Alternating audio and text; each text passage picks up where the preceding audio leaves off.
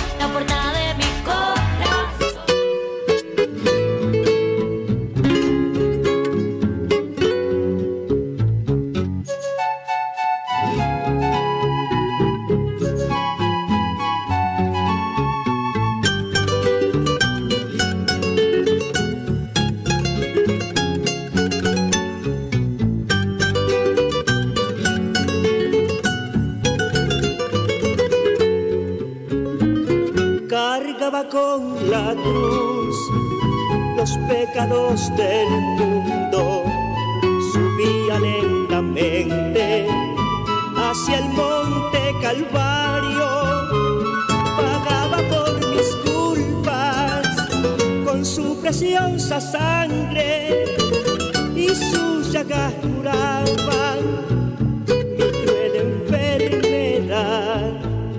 Pagaba por mis culpas con su preciosa sangre y sus llagas curaban mi cruel enfermedad.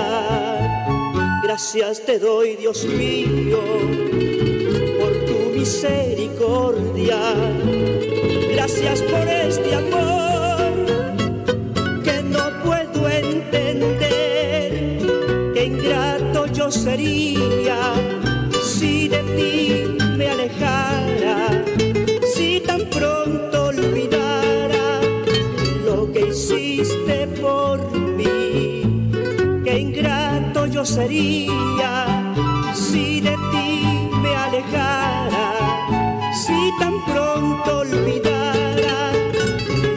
hiciste por mí.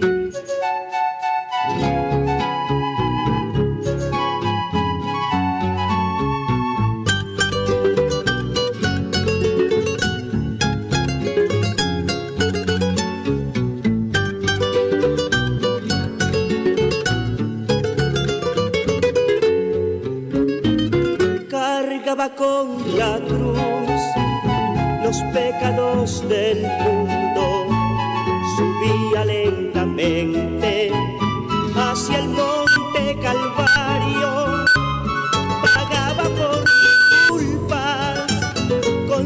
preciosa sangre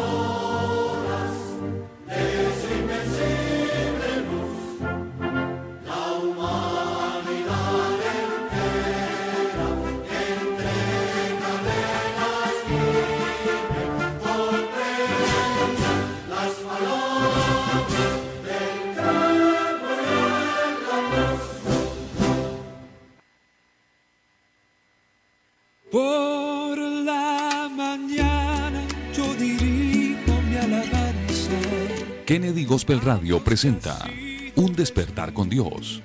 Inicia cada día con palabra, música y una reflexión bíblica. Un despertar con Dios. Dirige el pastor Carlos Hoyos. Bienvenidos. Su dulce calma. Él nos escucha pues nos ama tanto. Hermanos y amigos, Dios les bendiga. ¿Cómo amanecieron? Hoy estamos aquí finalizando semana y con muchas razones para decir, bueno es Dios, grande es Dios, misericordioso es Dios. Nos ha dado la oportunidad de llegar hasta el día de hoy y sobre todo con mucha salud, con mucha alegría, con muchas razones para decir gracias. Gracias Dios, pues su misericordia ha sido infinita y hasta aquí nos ha guardado, nos ha bendecido, nos ha librado de cualquier cantidad de peligros, de adversidades. Si los seres humanos tuviésemos la capacidad de mirar hacia el futuro de manera clara, estoy seguro que podríamos observar cuántas acechanzas y cuántos ataques del enemigo tratando de destruirnos. Pero aquello que nosotros desconocemos, Dios lo conoce y ha previsto salvación para nosotros. Cuidado de nosotros ha tenido. Él es nuestro pastor nuestro guardador, nuestra guía, nuestra fortaleza, nuestro sustento. Gloria a Dios en esta mañana, porque solo por Él es que podemos estar hoy aquí en estos estudios para continuar con ustedes disfrutando de la palabra de Dios. Estoy dando la bienvenida a nuestro hermano Michael, Dios le bendiga, cómo amaneció el día de hoy. Mi pastor, Dios lo bendiga. Bueno, eh, gracias a Dios, muy bien. Saludo muy especial para usted acá, para nuestro hermano David que, que se encuentra ahí en el máster. Y bueno, para todas las personas que ahí poco a poco se van uniendo, van compartiendo el link. A todos ellos bienvenidos, Dios los bendiga. Es una bendición poder saludarlos en esta mañana, así que bueno, vamos a estar dispuestos a aprender de la palabra del Señor el día de hoy. Mi estimado David, Dios lo bendiga, ¿cómo amaneció? Pastor, muy bien, gracias a Dios. Eh, aquí saludando al hermano Michael, a usted, a su persona. Eh, aquí es todas personas que transmiten y retransmiten el mensaje de Dios, esta palabra, este, este bello programa. Ayer yo no me quería ir, yo me quería quedar aquí. Sí, estábamos Sí, muy bien. Estaba bueno. claro. Y hoy seguimos. Y hoy seguimos y esto será mejor cada día. Sí, señor. Porque en la medida que vayamos avanzando en la palabra, vamos obteniendo mayor conocimiento, vamos a ir descubriendo cosas que muchas veces uno las pasa por inadvertido. Puede ser que uno las ha leído, pero no le ha encontrado como el verdadero sentido a lo que allí está escrito. Sí, señor. Y entonces, por eso es tan importante este espacio, porque es la oportunidad de volver a la palabra no solamente como lectura, sino como análisis, que enriquece nuestro conocimiento y a través de esto Dios habla nuestra vida para corregir muchas cosas como padres, como esposos, como ciudadanos y sobre todo como cristianos, como personas que somos peregrinos aquí en la tierra, pero que tenemos claro que nuestra patria es el cielo. Así que bienvenidos hoy a nuestra sintonía y bueno, disfrutemos la perla, ¿le parece? Así es, pastor.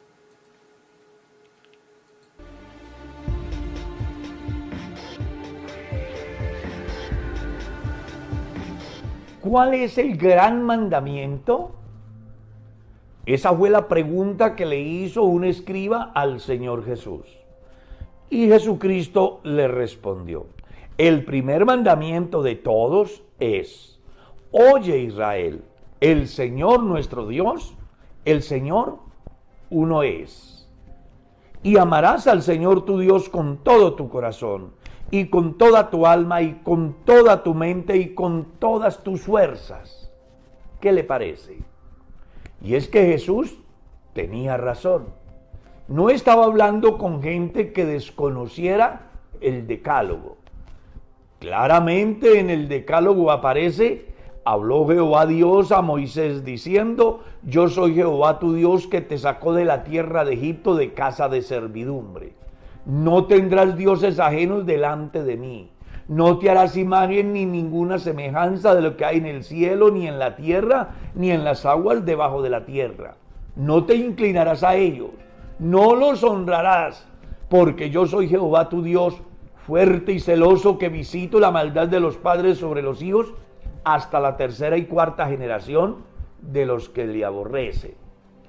Jesús está interesado en que aquel tenga en claro de una vez por todas que no hay sino un solo Dios y que como tal es el único digno de ser amado, honrado, adorado, bendecido, pues Él es el creador del cielo y de la tierra ¿Recuerdan lo que dijo el salmista en su capítulo 100? Reconoced que Jehová es Dios, Él nos hizo y no nosotros a nosotros mismos. ¿Y qué decir de lo que decía el profeta Isaías? Escuche, mirad a mí, sed salvos todos los términos de la tierra, porque yo soy Dios y no hay más. Yo, yo Jehová, y fuera de mí no hay quien salve. Yo Jehová con los primeros, yo Jehová con los postreros. ¿No le parece interesante las declaraciones proféticas con relación al único y verdadero Dios? ¿Y qué decir de lo que Juan explica en su capítulo 5, verso 20 de su primera carta? El Hijo ha venido para darnos entendimiento, para conocer al que es verdadero. Y estamos en el verdadero en su Hijo Jesucristo. Este es el verdadero Dios y la vida eterna. Como para que no queden dudas que no hay sino un solo Dios.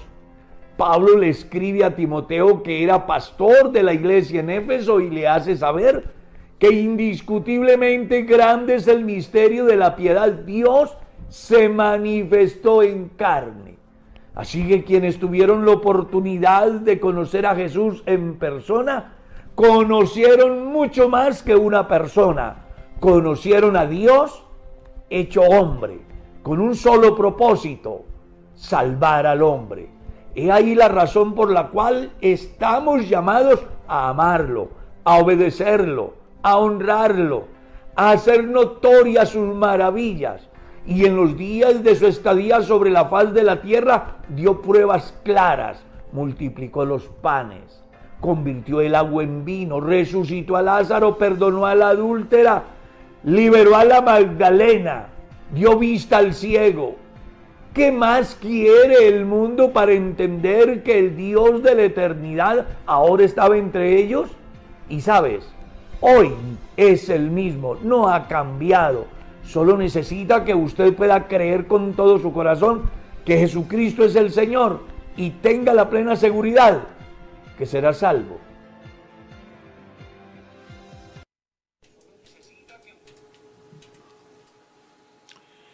Continuamos aquí con la palabra de Dios.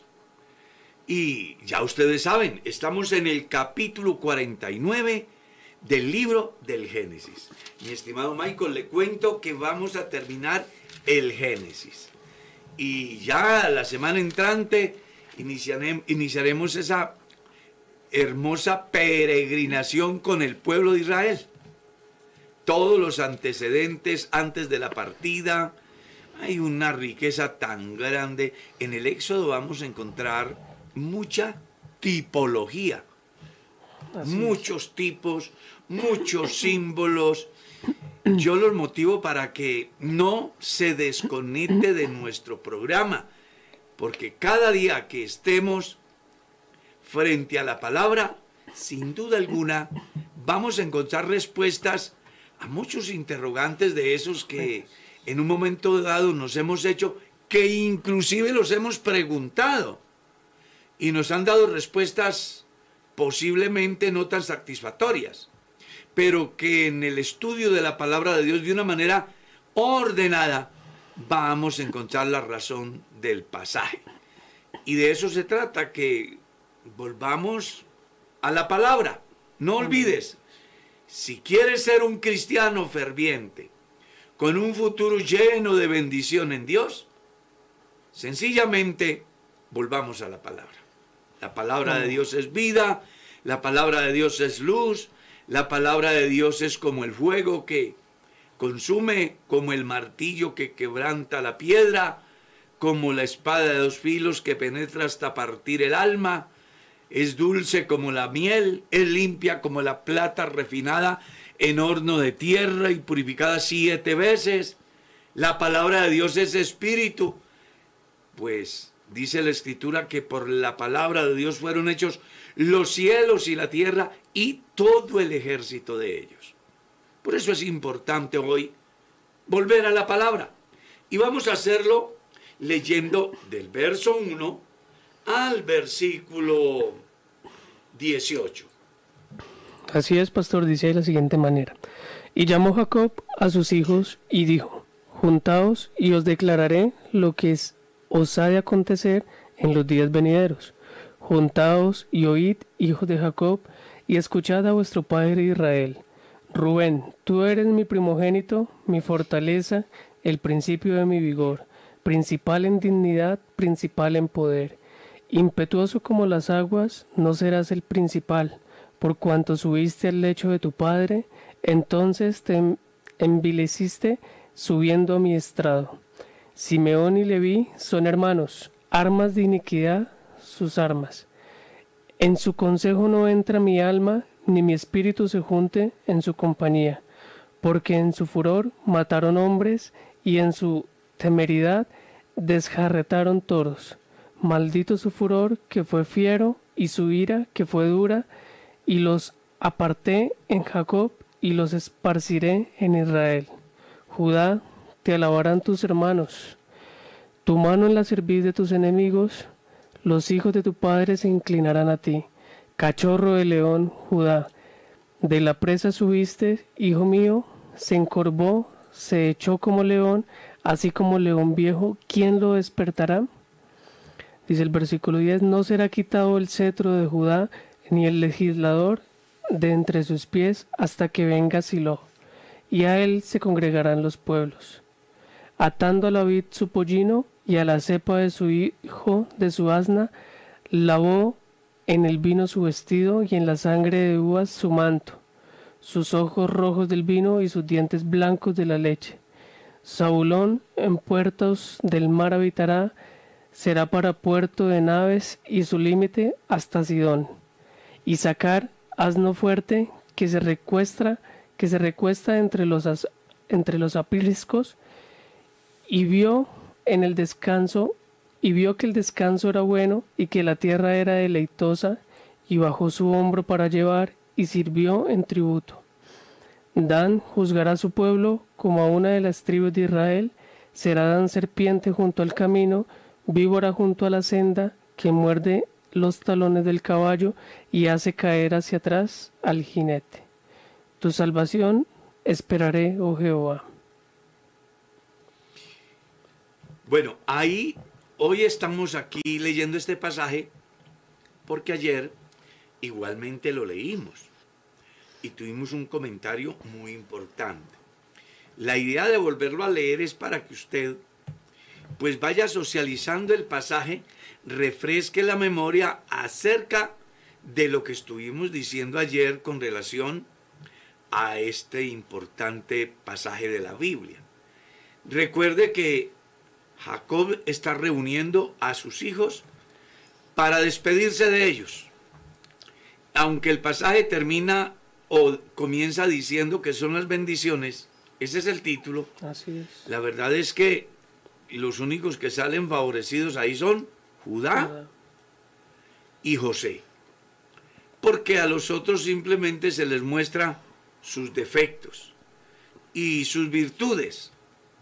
Eh, en el caso, por ejemplo, de Isaacar, dice que se recuesta entre los apriscos, está diciendo es un hombre sedentario que no le gusta esforzarse y que inclusive está dispuesto a ser dependiente con tal de no tomar la vocería para no tener mayor esfuerzo, mayores preocupaciones.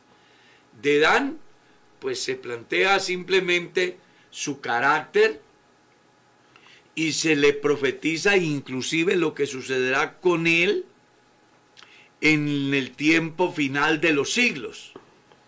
Y luego viene el caso de Gad. Dice, Gad ejército lo acometerá, pero él acometerá al fin. Está diciendo que es un fuerte guerrero, que aunque va a tener batallas bastante difíciles, al final él saldrá victorioso. El pan de hacer será sustancioso y él dará deleite al rey, haciendo alusión a la virtud que tenía éste en el campo de la culinaria, ¿no? Parece que él era un muy buen chef y el hombre Jacob le está haciendo saber en qué lugar va a estar y sirviendo a quién. Neptalí, sierva suelta, que pronunciará dichos hermosos. Rama que pronunciará, dice, dichos hermosos. Parece que este, entre todos sus hermanos y los hijos de Jacob, se destacaba por ser muy elocuente, a lo mejor como un poeta, un compositor, un gran artista. Y de esa manera lo caracteriza o lo está mostrando Jacob. Pero cuando llega José, mire lo que dice, rama frutífera es José. Rama frutífera junto a una fuente, cuyo vástagos se extienden sobre el muro. Recuerde que está diciendo a quienes está de alguna manera ayudando. Porque lo normal de los sistemas en el mundo es que protejan a sus conciudadanos, aunque los demás pues sufran, excepto que hoy se da esa figura de refugiados y hay que ayudarlos, de personas que tienen dificultades y hay legislaciones a nivel mundial las cuales de alguna manera permiten que aquellos que de momento se les presenta una crisis en su país puedan encontrar un lugar donde tener para pasar la noche, para conseguir el pan de cada día. Pero en esas culturas que eran tan cerradas, pues simplemente, y que a diario vivían en amenaza, pues construían muros para proteger sus ciudades. Usted recordará que inclusive el Salmo dice que así como Jerusalén tiene montes alrededor de sí, así acampa el ángel de Jehová alrededor de los que le temen y los defiende. Todos conocemos la historia de Jericó. Estaba rodeada por muros. Las ciudades en aquel entonces eran mm, objetivos de ataques militares invasores. Entonces construían muros como una manera de protegerse de las amenazas y de los ejércitos que venían con propósitos de tomar las ciudades, de apoderarse y de tomar el control. Pues Egipto no va a ser la excepción. Sin embargo, aquí se muestra a José como una rama que está junto a una fuente cuyos vástagos se extienden sobre el muro, haciendo posible que otros, en este caso, Jacob y sus hermanos puedan encontrar en Egipto y a través de José el evitar morir de hambre. Sí, pastor, y me llama también la atención ahí un poquito acerca de lo que menciona su Marcelo de la rama. Eh, los dos hijos que tiene José, que es Efraín y Manasés, serían colocados en territorio que más adelante en la historia corresponde a lo que es Samaria, que en la época de Cristo pues sería considerada como territorio de los gentiles y pues una zona muy apropiada para el testimonio del Evangelio.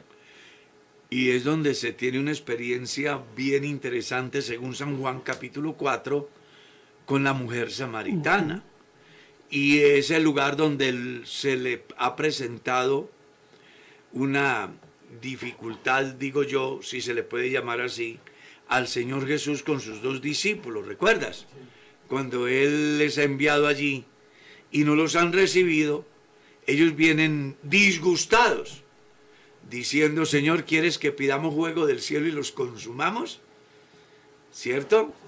A estos hombres es que la Biblia le llama los Boanerges, que quiere decir hijos del trueno, de carácter fuerte, explosivos.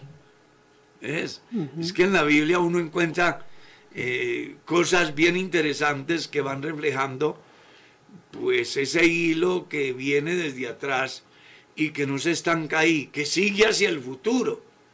Porque uno pudiera decir que el acontecimiento de Juan y Santiago en Samaria simplemente es un hecho que queda ahí.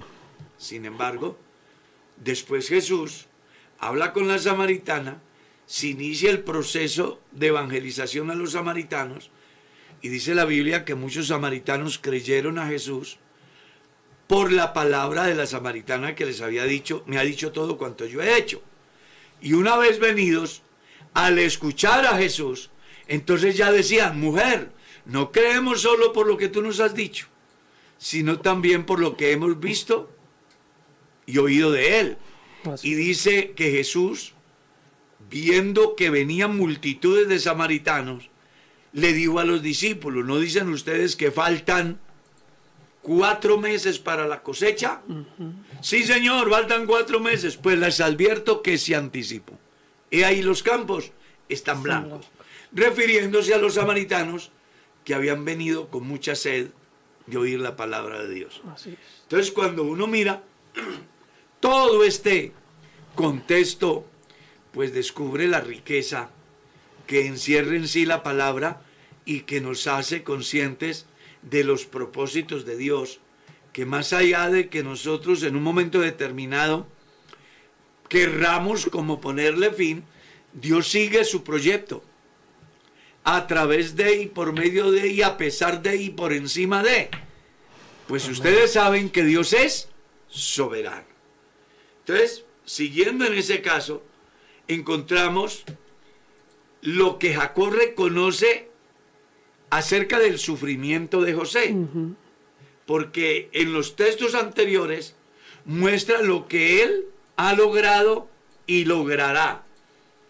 Pero aquí, en el verso 23, muestra lo que le causaron sus hermanos. le causaron amargura. Le asatearon y le aborrecieron los arqueros refiriéndose a sus hermanos. ¿Ya? Mas su arco se mantuvo poderoso y los brazos de sus manos se fortalecieron por las manos del fuerte de Jacob, por el nombre del pastor de la roca de Israel. Y comienza a decirle a José que sus logros no han sido por lo que él puede hacer, sino por el que ha estado con él. Y entonces vale la pena retroceder en el estudio del Génesis para que no olvidemos cómo está escrito. Y Jehová estaba con José. Y Jehová prosperaba a José. ¿Ya? Todo lo que José superó y los éxitos que obtuvo no eran simplemente consecuencias del liderazgo de él, sino del favor y de la misericordia de Dios. Entonces él dice, tuvo problemas con sus hermanos, le causaron amargura, lo aborrecieron, pero su arco se mantuvo poderoso y los brazos de, y los brazos de sus manos fortalecieron por las dice por quién, por las manos del fuerte de Jacob. Y explica de una manera bien clara quién es. Dice por el nombre del pastor, la roca de Israel. Haciendo alusión a quién? A Jehová. Reconocer que Jehová es Dios. El Salmo 100. Él nos hizo y no nosotros a nosotros mismos. Pueblo suyo somos y ovejas de su prado. En el Salmo se está diciendo que el pastor es quién? Jehová. Y sigue diciendo, por el Dios de tu Padre, el cual te ayudará, hablando acerca de lo que viene. Por el Dios omnipotente, el cual te bendecirá con bendiciones de los cielos de arriba, con bendiciones del abismo que está abajo, con bendiciones de los pechos y del vientre. Las bendiciones de tu Padre fueron mayores, las bendiciones de tu Padre fueron mayores que las bendiciones de mis primogenitores. Haciendo alusión que aunque el primogenitor tenía el derecho a una bendición mayor, a causa de su comportamiento con su mujer, había perdido el privilegio y ahora se le cedía a quién? A José. Porque eso es lo que usted va a encontrar en este capítulo. Y una de las cosas que quiero hacer énfasis es cómo Jacob le muestra a José que todos los éxitos, los triunfos, las victorias, lo que él ha logrado, ha sido nada más y nada menos por la misericordia del pastor de Israel, por el favor del Dios de Abraham. ¿Ya? Mostrándole de alguna manera la dependencia de Dios. Que a veces a nosotros se nos olvida mucho y pensamos que somos autosuficientes. Y que también es una lesión para el gobernante de hoy. Porque tenga en cuenta que la coyuntura que vive Egipto en el momento que Dios usa a José es más compleja que la coyuntura que ha vivido el mundo por la pandemia. Sin embargo, depender de Dios es bueno porque no hubo escasez en Egipto. Y hubo también para los que venían a comprar pan. Eso les sirvió para generar ingresos, fomentar el presupuesto del país. O sea, José era un gran estadista, un gran administrador. Y aquí Jacob le está haciendo ver a José que esto ha sido por el Dios Todopoderoso, por el fuerte de Jacob, por el pastor de Israel, por el Dios de Abraham.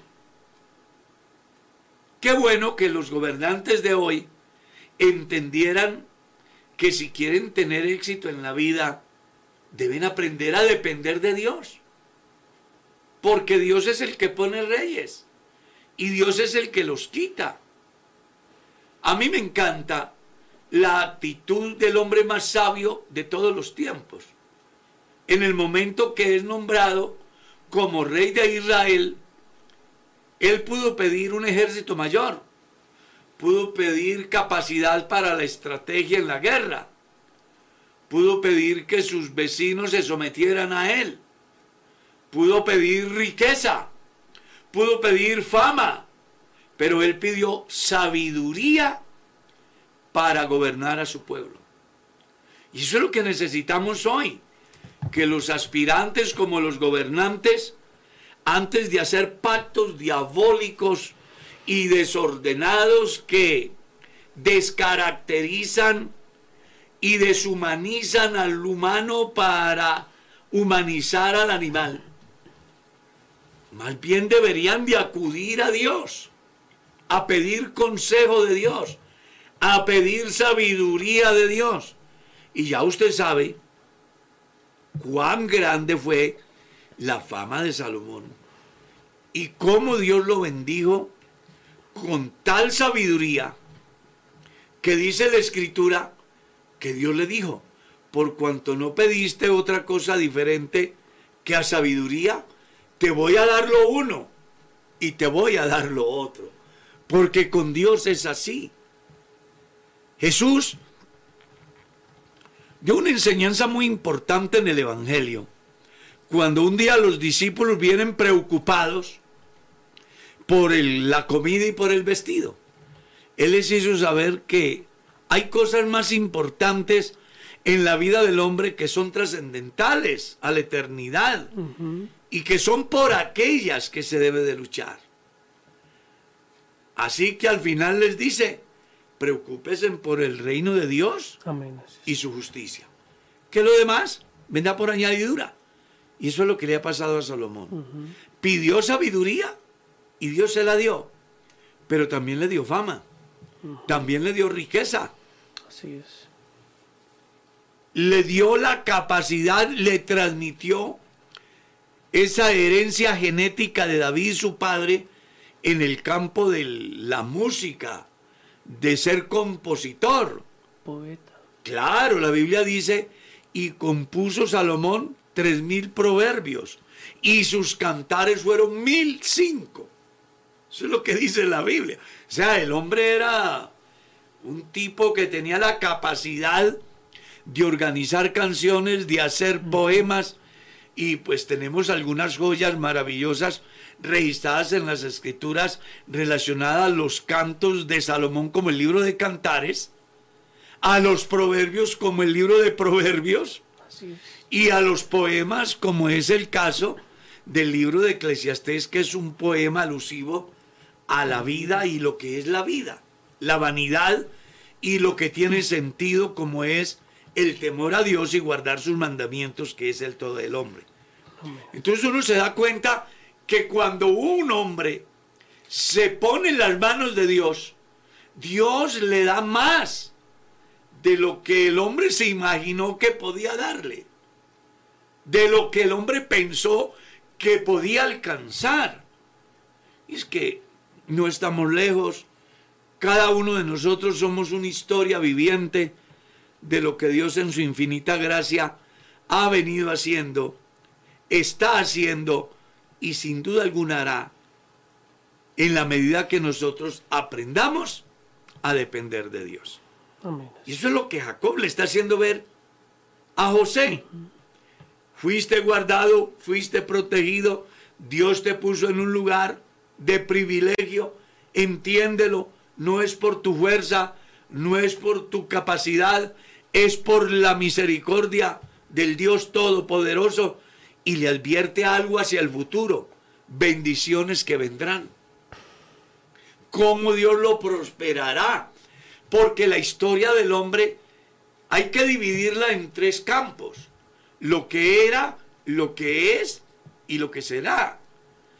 Y entonces aquí se le está mostrando a José cómo era, cómo está y qué va a pasar hacia el futuro con él. Y son palabras de su Padre. Todo enmarcado en la dependencia de Dios. Aquí hay una enseñanza muy grande para el cristiano. Y viene a mi mente lo que está escrito en otra parte. Aunque tu principio haya sido muy pequeño, tu postrer estado será muy grande. Y nosotros hemos visto la obra de Dios también. Es muy posible que hoy el adulto de hoy, que fue el adolescente de ayer, pueda hacer un análisis acerca de cómo inició esa carrera que hoy lo tiene en lo más alto de la pirámide y poder llegar a la conclusión que todo comenzó cuando rindió su vida a Dios, cuando se dejó guardar de Dios, como Dios lo fue encauzando hasta tener un proyecto de vida en lo material, en lo sentimental, en lo familiar, y hoy mira hacia atrás y dice, ¿cómo Dios me ha venido trayendo? Y ve el momento y dice, ¿cómo estoy de bien? Y mira hacia el futuro y dice, grandes cosas tiene Dios para mí. Amén. Porque en Dios siempre hay algo nuevo por conquistar. Amén. Y eso es lo apasionante de esta gracia, de este evangelio, de esta doctrina. El ser cristiano, a diferencia de ser, de ser religioso, tiene esa particularidad. Y es que siempre hay algo nuevo en Dios. La religión siempre fue, siempre es, perdón, y siempre será lo mismo. Son los mismos ritos, en el mismo tiempo, la misma repetición. Pero cuando uno entra en el río de Dios, entre más avance, es más glorioso. Usted lo lee en el libro del profeta, cómo él entra al río y las aguas eran gloriosas. Y cuando llega a la rodilla el agua, eran más gloriosas. Y cuando llega al pecho, era más glorioso. Y cuando solo se podía cruzar al nado, era más glorioso. Hablando acerca, de una manera simbólica, lo que representa uno embarcarse en el proyecto de Dios, pues Dios siempre tiene cosas nuevas. Así se lo hizo saber al profeta. Clama a mí y yo te responderé. Y te enseñaré qué? Cosas grandes y ocultas que tú no conoces. Y en otra parte el profeta dice, o Dios a través del profeta, cosa que ojo no vio, ni oído yo, ni ha subido al corazón del hombre. Son las que Dios tiene para dar a conocer a los que le aman.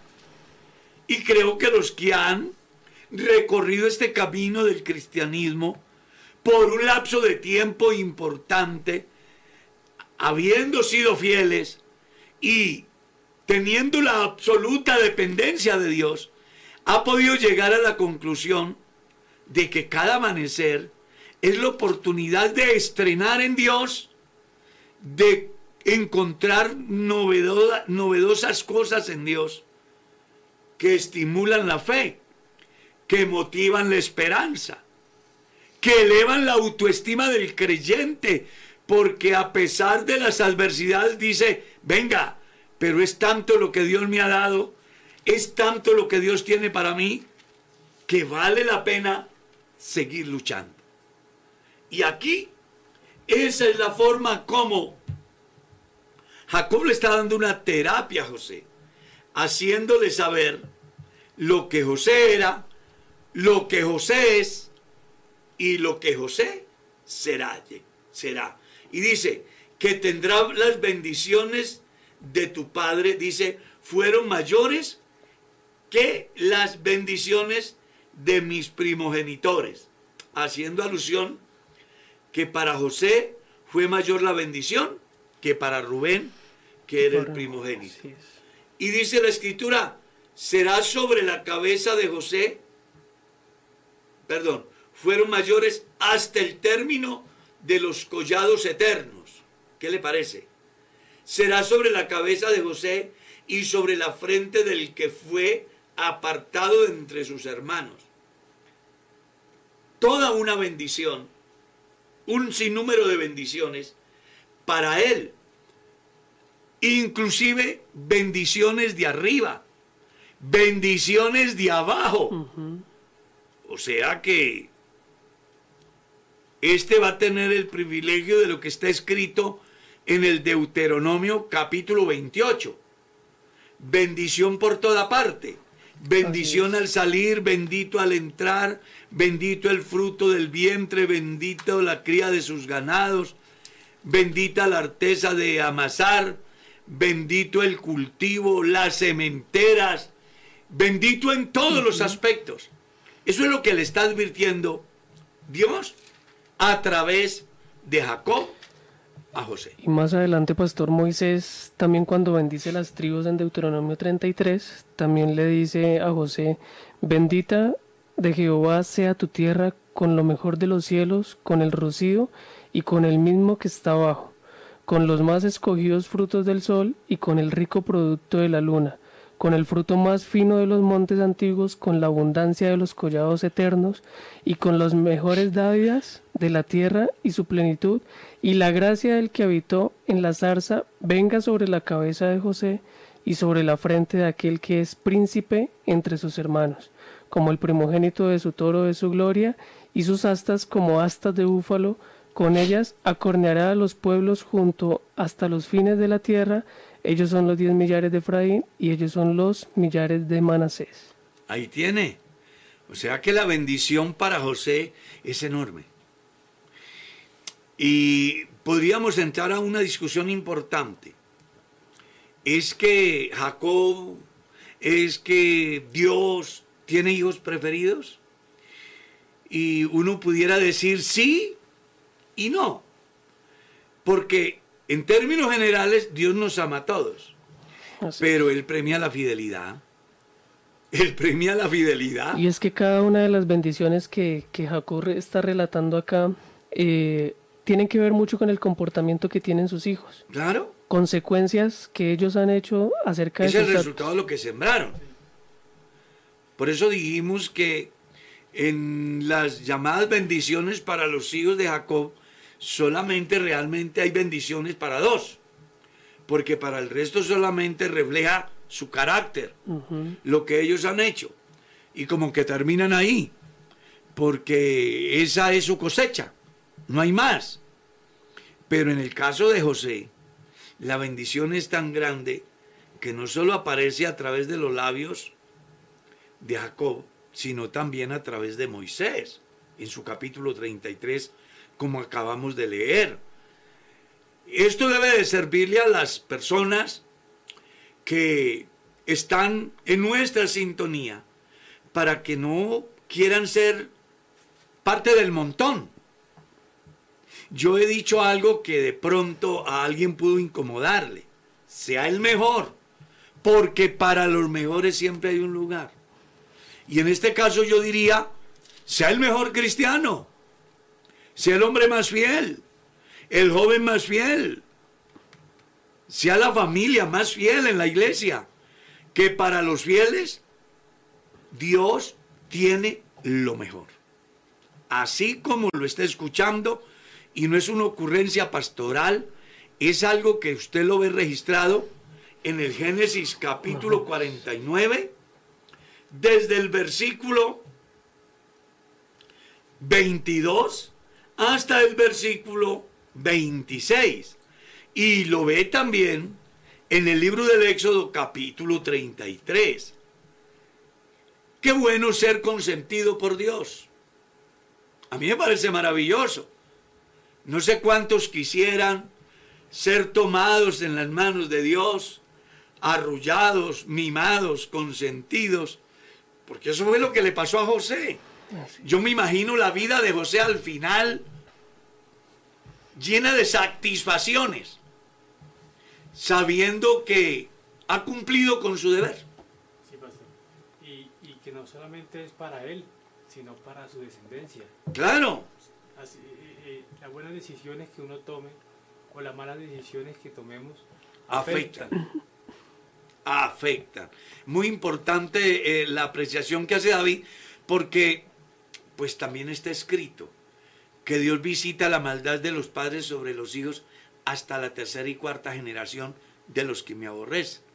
Yo recuerdo que di una conferencia que está en, mi canal que se llama Usted peca y sus hijos sufren. Y parece mentiras, pero vea la historia de David, vea la historia de Elí. ¿Ya? La misma historia de Jacob.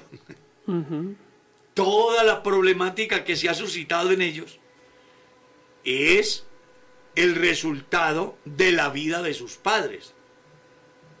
Hay muchos padres de familia que hoy tienen marcados a sus hijos, estigmatizados en la sociedad por el pasado de sus padres.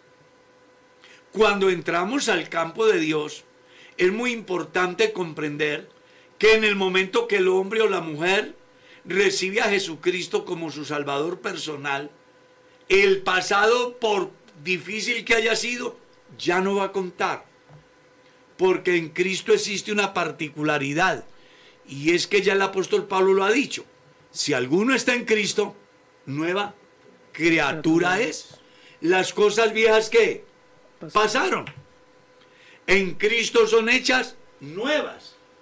Así que hoy sí quiero llamar a cada peregrino en el mundo, a cada uno de los que nos ven a esta hora y nos escuchan, para que nos preocupemos por ser esas personas que somos amigos de Dios.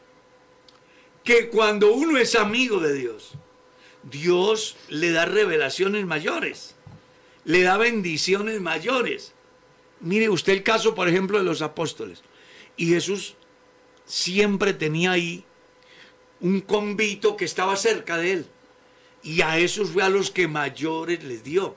Y entre esos tres que estuvieron con él en el monte de la transfiguración, hubo a uno que le dio más que a todos, porque era el que siempre estaba más cerca. Me refiero a Juan.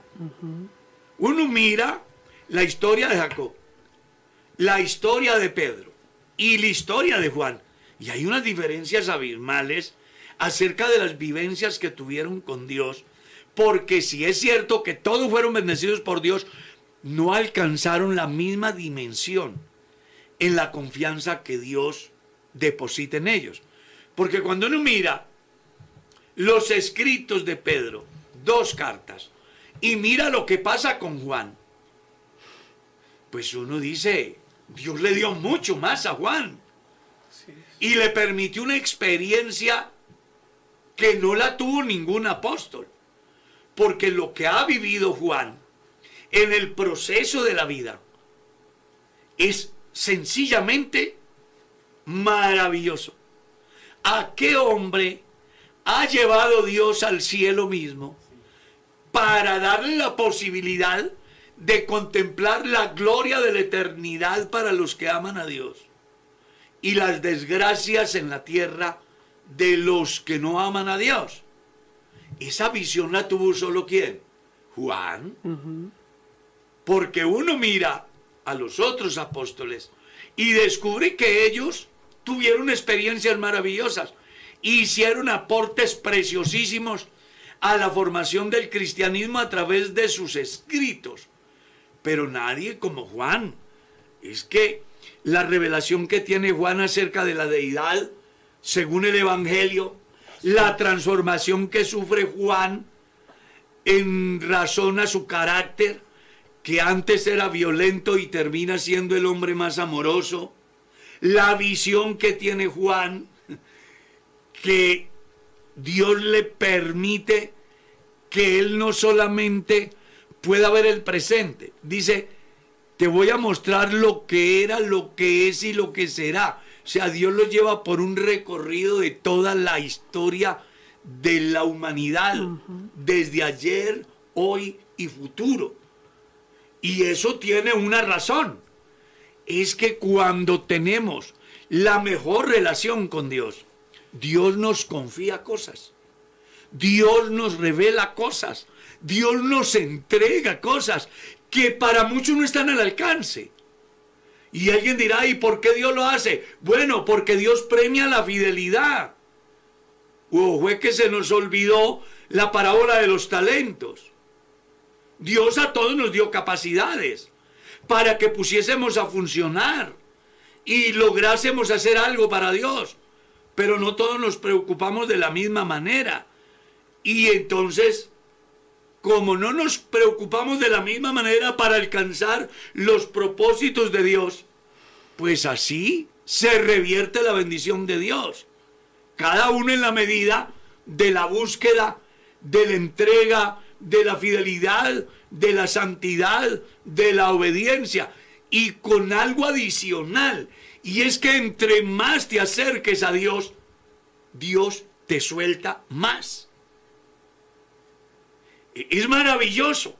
Si tú logras meterte en Dios hoy y avanzas sin dudar, sin prejuicios, consciente que el Dios que tú tienes es el Dios único, el más grande, el más bueno, el más maravilloso, Amén. el que tiene el control. Dios te va a ir llevando por el río del conocimiento de su gloria. Vas a encontrar vivencias, experiencias que van a ir más allá de los conceptos humanos. Uno mira en las escrituras a esos hombres de Dios que se metieron en el mar de la gloria, del favor, de la misericordia de Dios. Y al final uno descubre que Dios los llenó de tantos favores. Amén. Necesitamos hoy un cristianismo que deje de preocuparse tanto por cosas que pueden ser importantes, pero no las más importantes. Porque no hay nadie más importante que Dios.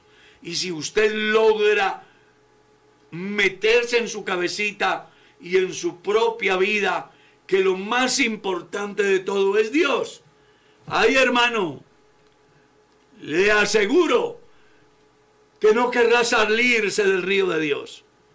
Podrán resultar muchas ofertas, muchas posibilidades, muchas oportunidades, pero usted seguirá nadando por el río de Dios, pues al final son aguas limpias, saludables, cristalinas, en las cuales hay vida, hay razones más que suficientes para seguir en ese avanzar. ¿Ya?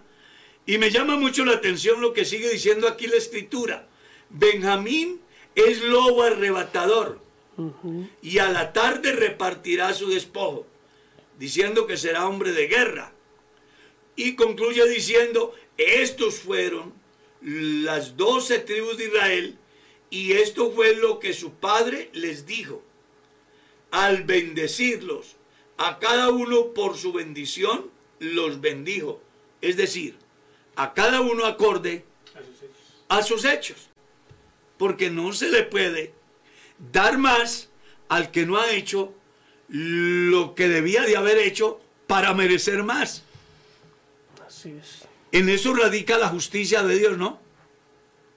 Que Dios a cada uno le da acorde a su obra. Así está escrito en Apocalipsis, ¿no? He aquí yo vengo pronto y mi galardón conmigo para recompensar a cada uno según sea su obra. San Juan 14 habla de muchas moradas, enseñando con ello que no va a ser un mismo habitáculo para todos sino que cada uno tendrá cierto grado de bendición acorde a lo que haya hecho en la tierra por la obra de Dios, a su fidelidad. Amén. Porque de no ser así, Dios hubiese dicho, hay una morada y ahí caben todos. Uno dijo, hay muchas. ¿Ya? Y Jesús en otra parte dijo, si alguno me sigue, sírvame. Y donde yo estuviera estará mi servidor. Entonces aquí, si quieres estar bien, tienes que hacer apenas lo que es para estar bien. Porque debes de entender que eso es una norma inclusive en la sociedad. En las competencias deportivas a cada uno le van a pagar acorde a sus éxitos, a sus logros. Pues así también es con Dios. Esta carrera que hemos iniciado, vamos a llegar, pero a cada uno se nos va a dar conforme haya sido nuestro trabajo. Así que trabajemos de tal manera que cuando el Señor nos llame a cuentas, podamos escuchar la voz que dice, ven, buen siervo, en lo poco has sido fiel, en lo mucho te pondré. Entra en el gozo de tu Señor. Yo sí quiero ir allá, de verdad. Yo quiero que llegue ese momento para estar en la presencia de Dios, disfrutando de aquello que Él en su infinita gracia le plació darme. Amén. Porque el llegar a esos privilegios eternos no es por lo que yo soy, sino por las gracias de Dios que ha hecho posible que yo pueda perseverar, que yo pueda actuar, que yo pueda vivir, que yo pueda llevar a cabo. El tiempo se nos ha ido, mis estimados hermanos, y vamos a orar. Hermano Michael, diríganos en esta oración por todas las personas que piden oración en el día de hoy. Amén. Oremos al Señor, soberano Dios y Padre Celestial. Tú eres lo más grande, Señor, en nuestras vidas. Tú eres nuestra, por nuestro pronto auxilio en la tribulación, Señor. Y ante ti presentamos todas nuestras necesidades, Señor.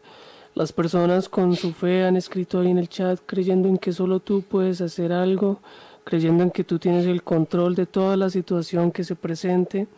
Presentamos delante de ti los enfermos, los hermanos que necesitan, Señor, de tu mano, que necesitan de tu ayuda, que necesitan un consuelo, que están esperando una sanidad, Señor, y creen y han puesto la fe en ti, Señor, porque tú has sido el único que nos has ayudado a través de los tiempos, Tú has sido el único que has estado pendiente del ser humano que conoce todo lo que necesitamos y a medida de tu voluntad vas supliendo cada una de nuestras necesidades, Señor.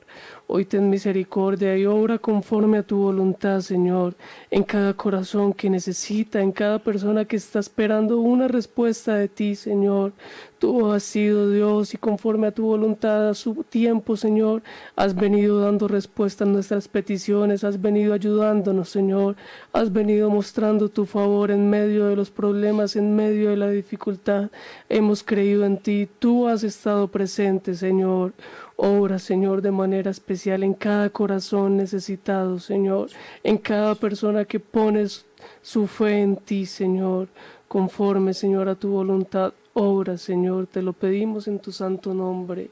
Maravilloso Dios, amén, amén. Gloria a Dios. Aprovecho la ocasión para aclararle a una de nuestras seguidoras en Chile, que estaba escribiendo que como cambió el horario, ella perdió el, como la, el tiempo en que se transmite el programa y llegó a pensar de que ya no se iba a transmitir más. Y dice que se lo ha perdido, creo que como la última semana o las últimas semanas. Pues no, no, no se lo ha perdido. Entre a YouTube, busque Kennedy Gospel Radio y ahí aparece en orden la programación. Y aunque usted no se lo haya visto los programas anteriores, Hoy puede comenzar a vérselos porque quedan ahí para que quien quiera entre y participe. Y es más, los comparta. Porque esa es la ventaja que tenemos hoy día, ¿no? Amén. Lo que vamos haciendo aquí va quedando guardado ahí para las generaciones venideras. Y a cualquier hora. Y a cualquier hora. Y en cualquier lugar. Solo que tenga acceso a internet y ya. Ahí tiene la palabra. Me ha llamado la atención que eh, me han llegado perlas que grabé hace cinco años. Le han ido dando la vuelta al mundo y para la reparten y la reparten. Y, y bueno, en ese tiempo eran 30, 40 visualizaciones. Y cuando vuelven otra vez acá, ya tiene miles porque las, eso lo van viendo y lo van compartiendo y se va llevando de un lugar a otro. Uno no sabe hasta dónde estamos llegando con todo este trabajo que se hace aquí. Les motivamos para que estudien la palabra de Dios. Y si Dios quiere, hoy hay culto, ¿no? Un culto de jóvenes, todo el mundo para la iglesia. Y si Dios quiere, mañana la escuela dominical a las 8, escuela dominical a las 10 y culto evangelístico a las 4 de la tarde. ¿Nos vamos, Michael? Así es, pastor. Bueno, eh, Dios los bendiga a todos. Eh, les recordamos también los programas, pastor, se están subiendo a Spotify, donde los pueden escuchar por audio. En Telegram los pueden descargar, las perlas evangélicas, las predicaciones ya se están comenzando a descargar. Así que usted puede. O sea, ¿por cuántas redes sociales pueden mirar todo esto? Está bueno, está YouTube, está Facebook, está WhatsApp, Telegram, cuatro redes sociales donde pueden escuchar el programa y Spotify donde también lo pueden escuchar, pueden compartirlo, pueden descargar las perlas evangélicas, las predicaciones. Ahí en el canal de, de Kenny Gospel Radio en Facebook está toda la información correspondiente donde pueden acceder a los canales. Ah, qué bueno. Y también por TuneIn Radio. Por TuneIn Radio las 24 horas. Las 24 horas. O sea que estamos tratando de brindarle la palabra a su alcance por todos los medios, ya sean visuales o, auditi- o- o- o auditivos, es que se dice, ¿no? Para que usted no se pierda nada. Mi estimado David, nos vamos. Muchas gracias, pastor, por la oportunidad que me brindan, eh, con un deseo grande de servir y siguiendo al Señor Jesucristo. Y usted que está allá en su hogar o en su trabajo, en el lugar que se encuentre, eh, usted hace la parte más importante. Nosotros solamente venimos acá a hacer un trabajo, pero usted tiene 100, 200, 300 o hasta 1000 contactos. Cada uno de ellos es un alma y, y- y ellos también tienen familias, tienen hogares que de pronto se encuentran en, en necesidad. Comparte esa palabra que yo sé que les, les será de bendición. Claro. Anoche una persona se suscribía a mi canal y me dijo, Pastor, qué bueno para enviarle a mis seis mil contactos. Digo, estoy esperando que él hoy se lo esté enviando a sus seis mil contactos. Y así vamos a ir llenando. Así es. De mi parte, gracias por estar ahí. Dios les bendiga. Feliz día.